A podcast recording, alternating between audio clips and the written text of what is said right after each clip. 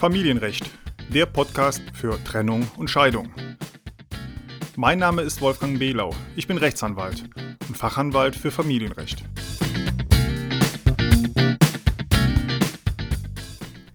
Hallo und herzlich willkommen zu einer neuen Podcast-Folge im Familienrecht. Heute geht es um das Thema Wechselmodell bei Trennung und Scheidung. Wenn sich die Eltern trennen, muss überlegt werden, bei wem leben die Kinder nach der Trennung überwiegend. Und wenn sich die Eltern trennen, klar, leiden die Kinder unter dieser neuen Situation und die Kinder müssen in den meisten Fällen akzeptieren, dass sie plötzlich überwiegend nur bei einem Elternteil leben. Den anderen Elternteil sehen die Kinder dann nur noch sehr selten im Rahmen von Umgangskontakten. Sehr selten also im Verhältnis zu vorher, vor der Trennung.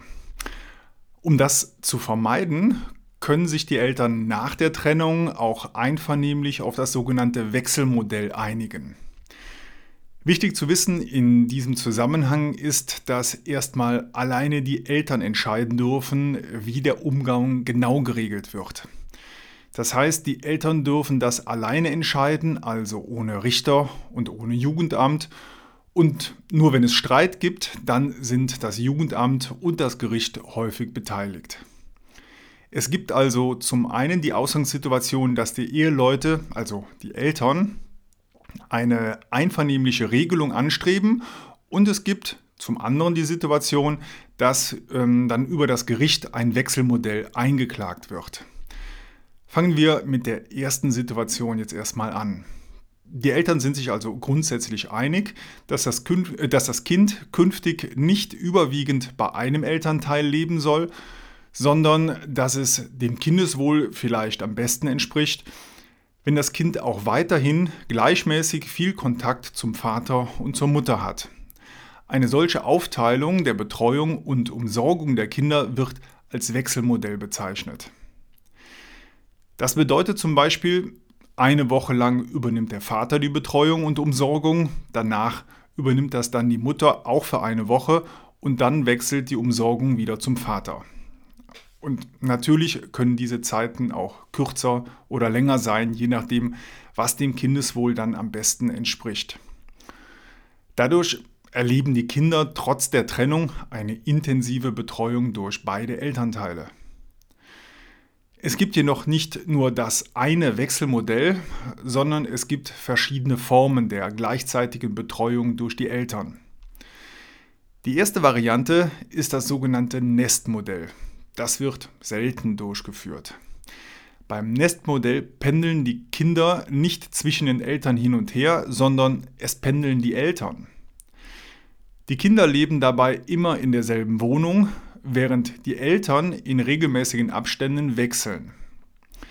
In der Praxis habe ich das beispielsweise schon so erlebt, dass die Kinder immer in der bisherigen Ehewohnung, also in der bisherigen Familienwohnung wohnen bleiben und die Eltern haben dann eine zweite Wohnung angemietet und die Eltern wechseln dann wöchentlich jeweils zwischen den beiden Wohnungen. Der Vorteil hierbei ist zwar einerseits, dass die Kinder konstant in der gewohnten Umgebung bleiben, aber dann müssen die Eltern halt eine weitere Wohnung für die kinderfreien Zeiten zur Verfügung haben, was natürlich mit hohen Kosten verbunden ist. Und klar, noch höher sind diese Kosten selbstverständlich, wenn beide Elternteile eine neue Wohnung jeweils anbieten, also sowohl der Ehemann als auch der äh, die Ehefrau sich eine neue Wohnung anmieten und zusätzlich die bisherige Ehewohnung für die Kinder beibehalten wird. Viel häufiger ist deshalb das Wechselmodell in der zweiten Variante, nämlich das sogenannte paritätische Wechselmodell. Dabei haben die Kinder ihren Lebensmittelpunkt hälftig beim Vater und bei der Mutter. Also vereinfacht gesagt, leben die Kinder dabei im Wechsel mal im Haushalt der Mutter und mal im Haushalt des Vaters. Kommen wir jetzt einmal zu den Voraussetzungen für ein solches Wechselmodell. Die erste Voraussetzung für das Wechselmodell ist es, dass die zeitlichen Möglichkeiten vorhanden sind und auf die Bedürfnisse der Kinder angepasst werden. Häufig war es ja bis zur Trennung so geregelt, dass ein Elternteil überwiegend sich um die Erziehung des Kindes gekümmert hat und der andere Elternteil war überwiegend berufstätig. Und jetzt soll es ja mit dem Wechselmodell aber so geregelt werden, dass beide Elternteile viel Zeit für die Umsorgung des Kindes aufbringen und dann nur noch in vielleicht eingeschränkter Form berufstätig sind. Das ist jedoch in vielen Fällen gar nicht möglich, weil die bisherige Berufstätigkeit nicht so flexibel geändert werden kann. Vor allem Eltern, die auch weiterhin in Vollzeit arbeiten möchten, müssen sich Gedanken machen, ob sie trotz ihrer beruflichen Belastung dann noch ausreichend Zeit für die Kinder haben können und die Kinder auch ausreichend versorgt bzw. umsorgt werden. Und die weitere Voraussetzung für das Wechselmodell ist, dass sowohl die Wohnung der Mutter als auch die Wohnung des Vaters kindgerecht ausgestattet sein muss und natürlich auch den Bedürfnissen der Kinder entsprechen muss. Die Kinder sollen in den beiden Haushalten nämlich das Gefühl haben, zu Hause zu sein und beispielsweise ein eigenes Zimmer sowie genügend Platz zum Spielen haben. In der Praxis bedeutet das, dass ein zweites Kinderzimmer gekauft werden muss, also das Mobiliar. Und ähm, dass häufig auch Kleidung, Spielzeug und im Alltag benötigte Dinge letztlich doppelt vorhanden sind. Weitere wichtige Voraussetzung für ein Wechselmodell ist es, dass die Wohnungen der Eltern nicht so weit voneinander entfernt sind, also die verschiedenen, die beiden Wohnungen der Eltern, ähm, da nur dann ein Wechselmodell realistisch durchgeführt werden kann. Die Kinder müssen nämlich trotz des Wechsels zwischen den Haushalten der Eltern die Schule bzw. den Kindergarten weiterhin besuchen können. Die Kinder sollen ja jetzt nicht letztlich in verschiedene Kindergärten oder gar ähm, in verschiedene Schulen gehen. Zudem sollen die Kinder auch die Möglichkeit haben, nachmittags stets mit den Freunden persönlichen Kontakt haben zu können. Ansonsten würden sie bei jedem Wechsel aus ihrem gewohnten Umfeld ja herausgerissen werden und das entspricht sicherlich äh, nicht dem Kindeswohl. Ausschließlich das Kindeswohl ist aber der Maßstab dafür, ob das Wechselmodell sinnvoll ist oder nicht. Auch wenn das Wechselmodell auf den ersten Blick für viele Eltern die optimale Lösung zu sein scheint, müssen deshalb immer die Bedürfnisse der Kinder im Auge behalten werden. Nicht für jedes Kind ist das Wechselmodell deshalb eine gute Lösung. Für manche Kinder ist es sogar belastend, ständig zwischen den Wohnungen der Eltern hin und her wechseln zu müssen. Dadurch kann bei den Kindern schnell ein Gefühl der Zerrissenheit entstehen. Ähm, insbesondere bei äh, Kleinkindern sollten die Eltern hinterfragen, ob diese bereits dem Wechselmodell ausgesetzt werden sollen. Die Entwicklung von Kleinkindern erfordert stets ein besonderes Sicherheitsbedürfnis, das bei einer ständig wechselnden Betreuung durch Vater und Mutter häufig nicht in ausreichendem Maße berücksichtigt werden kann. Weitere Voraussetzung für die Durchsetzung des Wechselmodells ist darüber hinaus, dass die Eltern eine gute Kommunikationsbereitschaft und Kooperationsbereitschaft haben.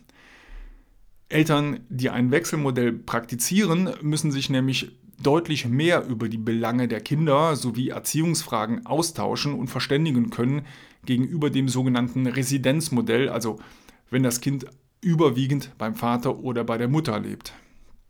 Wenn eine gute Kommunikation zwischen den Eltern nicht möglich ist, dann ist vermutlich das Wechselmodell keine gute Idee im Interesse des Kindeswohls.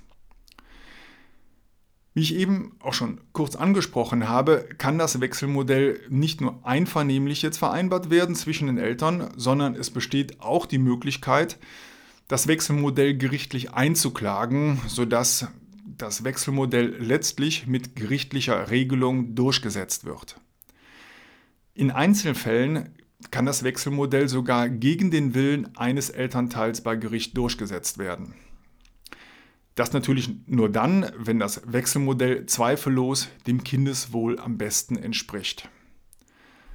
Voraussetzung neben dem Kindeswohl ist dann darüber hinaus natürlich, dass die Eltern, wie gerade schon beschrieben, hinreichend miteinander kommunizieren und kooperieren können, ohne eine akzeptable Gesprächsbereitschaft der Eltern untereinander, darf das Wechselmodell vom Gericht überhaupt nicht angeordnet werden. Der Bundesgerichtshof hat in einer Entscheidung im Jahr 2017 sogar ausdrücklich betont, dass der Zweck des Wechselmodells nicht ist, dass die Kommunikations- und äh, Kooperationsbereitschaft der Eltern erst herbeigeführt wird. Solange das Verhältnis zwischen den Eltern stark konfliktbelastet ist, kommt deshalb ein Wechselmodell in der Regel überhaupt nicht in Betracht, da ein solches Wechselmodell dann nicht dem Wohl der Kinder am besten entspricht und mit dem Wohl der Kinder vereinbar ist. Zusätzlich müssen bei einer gerichtlichen Durchsetzung ähm, natürlich auch die schon erwähnten sonstigen Voraussetzungen erfüllt sein. Also vor allem die räumliche Nähe der Wohnung beider Elternteile, damit der Kindergarten bzw. die Schule problemlos beibehalten werden kann. Und es muss bei beiden Eltern, äh, Elternteilen natürlich auch zeitlich und finanziell funktionieren ähm, und mit der Berufstätigkeit organisiert werden können. Nur dann kann eine gerichtliche Auseinandersetzung sinnvoll sein mit dem Ergebnis, dass vom Gericht ein Wechselmodell gegebenenfalls auch gegen den Willen eines Elternteils bestimmt werden kann. Eine wichtige Sache noch zum Schluss. Wechselmodell bedeutet wirklich ein, eine gleichmäßige Aufteilung zu je 50 Prozent. Eine Aufteilung 40 Prozent zu 60 Prozent ist nach der Rechtsprechung überhaupt kein Wechselmodell. Und das hat dann wieder die Auswirkungen auf das Thema Kindesunterhalt und Kindergeld. Das möchte ich, möchte ich zwar jetzt in hier der Podcast-Folge gar nicht weiter rechtlich darstellen, aber Sie sollten die Problematik kennen, dass ein Wechselmodell nach der Rechtsprechung nur vorliegt, wenn die Betreuung zwischen den Eltern genau hälftig aufgeteilt ist. So, das war's für heute. Viele Grüße aus Heidelberg und ja, bis zur nächsten Podcast-Folge. Ach ja, noch eins. Der Podcast ist kostenlos und keine individuelle Rechtsberatung. Deshalb sind die Informationen unverbindlich und es wird keine Haftung übernommen.